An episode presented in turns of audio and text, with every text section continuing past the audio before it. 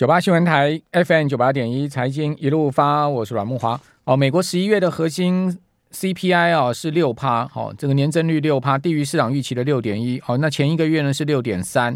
哦，那另外 CPI 年增七点一，好，那市场预期是七点三，前一个月是七点七啊，哦，都呈现明显回落的状况。另外更值得注意的是月比增幅 MON 的部分，哈，十一月 CPI。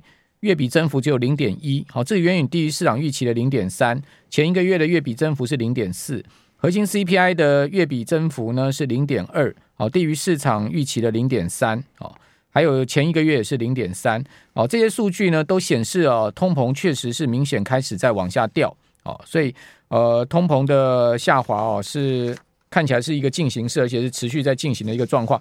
另外，我们可以看到整个通膨的结构哈。呃，今天蛮多分析也值得注意的。等一下，我们有请段老师来针对 CPI 来做最新的分析分析啊。啊，其中呢，Capital Economy 的首席美国经济学家 Paul hworth 啊，他说什么？他说呢，美国住房销售哈，因为房贷利率上扬而走低。好，就是说现在目前房市很不景气哦，因为是利率高涨，所以住房成本下滑跟物品价格涨幅趋缓哈。呃，渴望呢，呃，减轻通货膨胀的压力。那即即便未来六到十二个月的薪资增幅没有趋缓哈，核心通膨也会显著下滑，所以关键在核心通膨好，在未来半年到一年会不会显著下滑？好，那呃联准会主席鲍尔哈，他曾经在十一月三十号曾经说过什么？他说排除住房不计的核心服务通膨占美国核心个人消费支出 PCE 价格指数过半的比重，等于说呢 PCE 超过一半的权重啊是这个服务。的价格，那这个服务价格必须要把住房排掉，好，把住房排掉的这个服务的通货膨胀，哈，这个服务价格的这个呃 P C 呢，占核心 PCI 的超过一半，所以这一块非常重要，所以等于说未来啊，美国的 P C 或 CPI 会不会下降，就要看这个服务价格了。那服务价格的部分呢，呃，美国十一月哈排除住房这个成本哈不计的服务通膨啊。月增率啊，哦是零哦，也就是说完全没有增长。那十月还是负零点一，连续两个月未见正值啊，这创下二零二零年三月到五月以来最低迷的记录哈。所以这代表什么？代表说其实呢，呃，占了一半权重以上，哈，占了物价一半权重以上的这个服务价格呢，只要把住房这一项排除掉之后，其实已经很明显的在这个呃增长不动的一个状况，再往下掉。好，所以现在目前呢，就看这个住房成本能不能下降了哈。如果住房成本能能下降的话，基本上应该就大势已定了哈，就是只欠东风了。哦，那这一次我们可以看到，在 shelter 的部分哈，住房成本哈，呃，整个十一月的月增幅呢是零点八趴哦，然后哦，对不起，十一月的月呃十一月的月增幅是零点六趴哦，那十月的月增幅是零点八趴。九月是零点七趴，所以住房的部分仍然是居高不下，而且超出呃普遍的这个各项的增幅哦，它还有零点六的增幅。但我们刚刚讲说，排除住房的服务价格呢，它的增幅是零哦，所以就像这个小腿就是这个租金成本这一块，如果未来持续下降的话，明显下降，核心 CPI 啊就会很明显的下降。这个就是联准会达到了这个等于说它毕竟其功了，毕竟其义了然后。好，那这个 CPI 到底要怎么看哈？各方说法都有，比如说 Fundstrat 哦，Fundstrat 贝莱德全球固定收益投资部门的投资长哈，接受访问的时候，他讲说，鲍尔分别在上一次利率会议后记者会跟布鲁金斯学会演讲，对外传达两种不同的想法。哦，这个礼拜三登场的利率会议的记者会会非常有趣啊，就是关注哦，明天清晨两点三点钟哦，鲍尔的记者会。哦，那 Fundstrat 是认为说通膨战争已经结束了。哦，通膨战争已经结束。哦，这个 Fundstrat 研究部门主管 Tom Lee 哦，他说呢，通膨的战争已经结束。哦，就看起来市场蛮乐观的哦，对这个通膨的下降的形势。不过呢，这通膨下降形势之外，另外一个就是呃，整个经济的问题。哦，就像刚刚拉克讲说明年。百分之七十五，好，联准会降息，明年经济会衰退，好，这是冈拉克的看法。事实上，普遍了哈，这个一般像华尔街看明年的经济，美国大概就是温和到小幅衰退了。好，好，那有关 CPI 明年的经济形势啊，这两件重大的事情啊，我们赶快来请教淡江大学财务金融学系的段昌文老师，在我们的节目现场啊，同时我们也有这个 YT 的直播啊，听众朋友要看这一些有段老师准备一些资料可以看直播画面。呃，段老师您好，哎，木华好，还有听众朋友大家好。好，段老师怎么解读这个 CPI 的情势呢？其实 CPI 的话，就像呃木华你刚刚所提到的哈，大部分的一些呃细微的部分的话，呃基本上都有在往下调了哈。但是呃是不是有一些魔鬼啊藏在细节中啊？其实如果说依照我们啊、呃、用那个呃细致的一些呃。呃，情况来看的话，哈，呃，其实这一波啊，大致上啊，就是呃，CPI 核心的 CPI 的部分的话，还是要非常注意哈。例如说，食品是月增是百分之零点五。也就是刚刚呃所谓的啊住房的部分是月增的部分的话是百分之零点七的哈，那如果扣除掉这两项的啊增长以外的话，我们看一下 CPI 很难发现任何通货膨胀的一个景象哦，所以即使十一月份我们重回比方说月增的分项指数的话，其实啊这个增幅也非常小哈。那如果说我们用一些比较细微的科目来看的话啊，呃二手车的指数的话，其实是是。一月下跌是百分之三左右，大跌大跌的哦，所以 这个呃不无啊这个真呃让这个所有的 CPI 可以回啊回跌哈，但二手车能源都大跌嘛？对对对，但是燃油啊十一月份还是涨了百分之一点七啦哦，就是真呃对于呃相对于十月份而言的话，那其他的是不是也有上涨哦？我看起来是服装哦十一月份涨了百分之零点二。哦，这是民生的部分，也就是刚刚那个呃细项的部分，有一个服装的部分，它涨了百分之零点二哈。那医疗保健的大宗商品的话，十一月份也涨了百分之零点三哈。那我看到 Zero Hedge 的他的评论有提到哈，其实美国的 M two 的货币供给的这种波动性非常大哈，让人怀疑说，哎，这个通货膨胀会不会继续在下滑了？所以呃，我们可以想象得到的哈，这这一波的通膨的话，就是因为，哎，就是钱太多了嘛。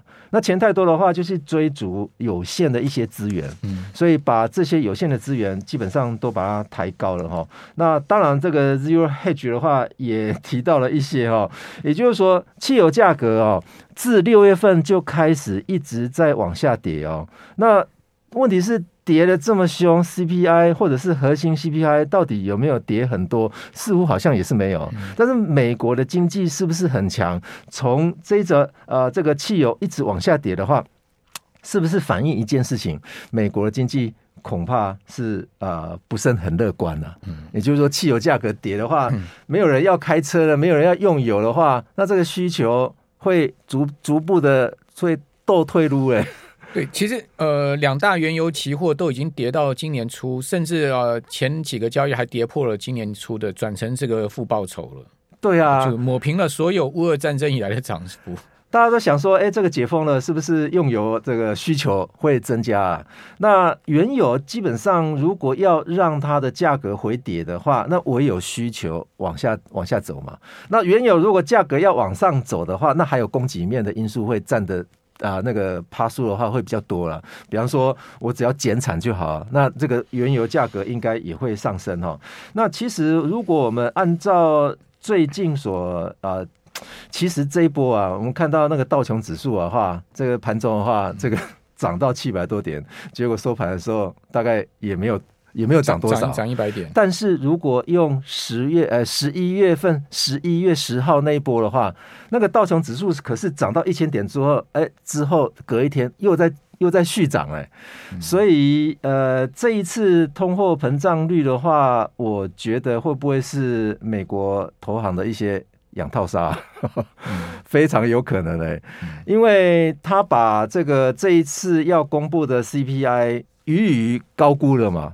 那如果高估的话，实际上公布出来的结果，如果比我高估的这个值的话还要来得低的话，那可见他们预估这一波的涨势的话，应该会跟十一月十号那一天道琼指数涨翻天的情况是一样。对，不无可能，因为你看这一次，这其实是华尔街的老招了。对啊，就像每每一次财报的那个。财财报要发布前，他们对于那个各家公司的预测，他们他们基本上都是把它降低的。对，而且我看让让他让实际公布出来是超出预期，然后股市会涨。对。所以我看，呃呃，今天呢，今天的美国的很多投行的一些小报告哈，呃，分两派，一派的就把那个 CPI 的那个细项啊，把它是降低的，全部把它框起来，变红色的。那另外一派是把那个 CPI 的细项的部分是上涨的，再把它框起来。那两派的部分的话，是把那个下跌的那些细项框起来。基本上是比较多了，那因为 CPI 如果被框起来下跌，就告诉告告诉我们说，哎，CPI 是所有的细项都在下都在下跌的，所以大家看到了所有的 CPI 的这些细项的话，现在所有的说法全部都是在下跌的。好，呃，甚至有人说 CPI 发布之前，美债买盘暴增啊，数据疑遭泄露啊，美国政府说不知情啊，这等一下来跟大家讲。九八新闻台 FM 九八点一财经一路发，我是阮慕华。好，我们听众朋友或者我们。观众朋友，大家应该有一个印象哦，就是美国这个企业发布财报，往往都是好于预期了。哦，就是说先前的那个 呃财报发出来的数字哦，都会打败分析师的预估了。哦，就是说，哎，都会超过分析师的预估。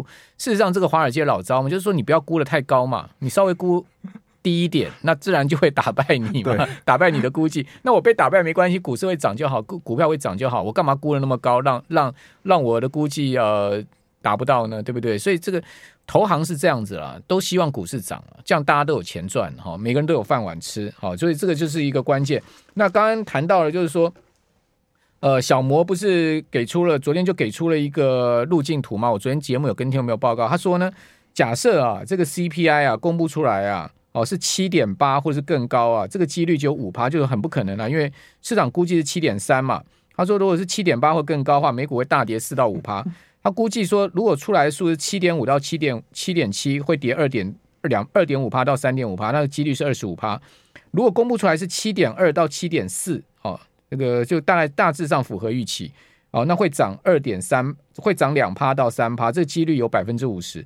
如果公布出来的数字是七趴到七点二趴之间，哎，这个就是昨天公布出来，就今天公布，呃，昨天晚上公布出来是七点一嘛，哦，就属于这种状况。他说股市会涨四到五趴。哦，这个几率就十五趴。哦，他说会涨八到十趴的几率呢？呃，八到十趴的几率是五趴。哦，那那个数据是六点九或者是更低。那结果公布是七点一，有涨四到五趴吗？也没有啊，没有啊，没有啊。这涨涨多少？我跟各位刚刚我们不是讲了吗？呃，道琼道琼本来涨两趴，中场只有涨零点三。哦，纳指本来涨了快四趴，中场收涨一趴。哦，标普一度涨了快三趴，中场收涨零点七三。费半呢一度涨五趴，中场收涨一点五趴。阿阿喜安诺，怎么会是这样子？可是上一次十一月十一号那次不一样诶、欸，那次十一月十号公布出来的时候，美股是最少最少道琼斯都涨了快四趴诶，最多费半涨了十趴诶。对，然后纳指涨了七趴诶，费呃那个费半涨了，这个标普涨了五趴多，快六趴诶。所以就有很多人讲说，哎，这个这一次的 CPI 公布是不是魔鬼藏在细节中啊？那到到底是怎么回事？对啊，是所以有人说什么公布出来之前什么泄密，这等一下再讲。先 先让张老师说，你这细节到底是什么？其实这些细节的话，就是我觉得是他们预估的时候，大概都已经知道说 CPI 是会掉在什么样的区间了嘛。那如果说他估计的说是比目前公布的 CPI 还要来得低的话，那股市绝对跌嘛。那一定要估的比目前看到的这 CPI 的精准的程度的话，一样一定要来来得高啊。其实大家都知道说，美国的投行的话，互相之间都嘛会有资讯流通啊。我们互相之间谈一下说，你要高估多少？我我要我要我要高估呃比较高估，还是要高估百分比是多少？那大家把剧本写好。对啊，哎，我们把剧本。我们一次估七点三，呃，市场共识叫做七点三，嗯，事实上他们早就知道是七点一。其实大家如果说有印象的话，三个月连续三个月以来，基本上剧本都是这样，都是这样走啊。对，所以我是觉得说，为了呃这个呃，鲍尔啊，为了要把这个通膨啊拉回这个两帕的话，其实各方啊付出的代价实在是太多了啊。好，所以段老师这个推测，我个人觉得相当合理哦，就是说剧本已经写好。所以说才会有这个拉高，然后呢卖压大大量出笼，好，那那想想必这些卖压一定是从这些投行来的嘛？对啊，不然怎么会把原来涨这么多打成这样的一个收盘？道琼盘中还一度转跌，是对，午盘的时候还转到跌到盘下。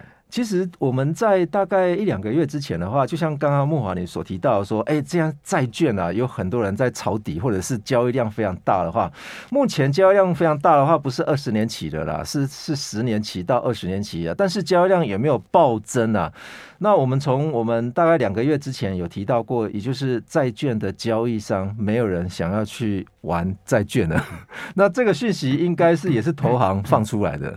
那交易量多也是投行放出来的。那到底现在是要买债还是要不要买债哈？那原则上我们还要等到说今天晚上凌晨三点 FOMC 的会议啊。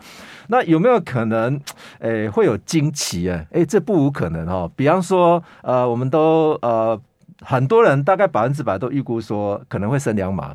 哎，木华，你你猜会不会会不会升一点五码而已？应该不可能，我觉得应该还是两码，还是两码。哎，有没有可能说，哎，他为了要控制通膨啊，会不会呃回到比方说一九七零年代那个样子，双峰的这个通货膨胀率的话，那可能也有可能会是二点五码。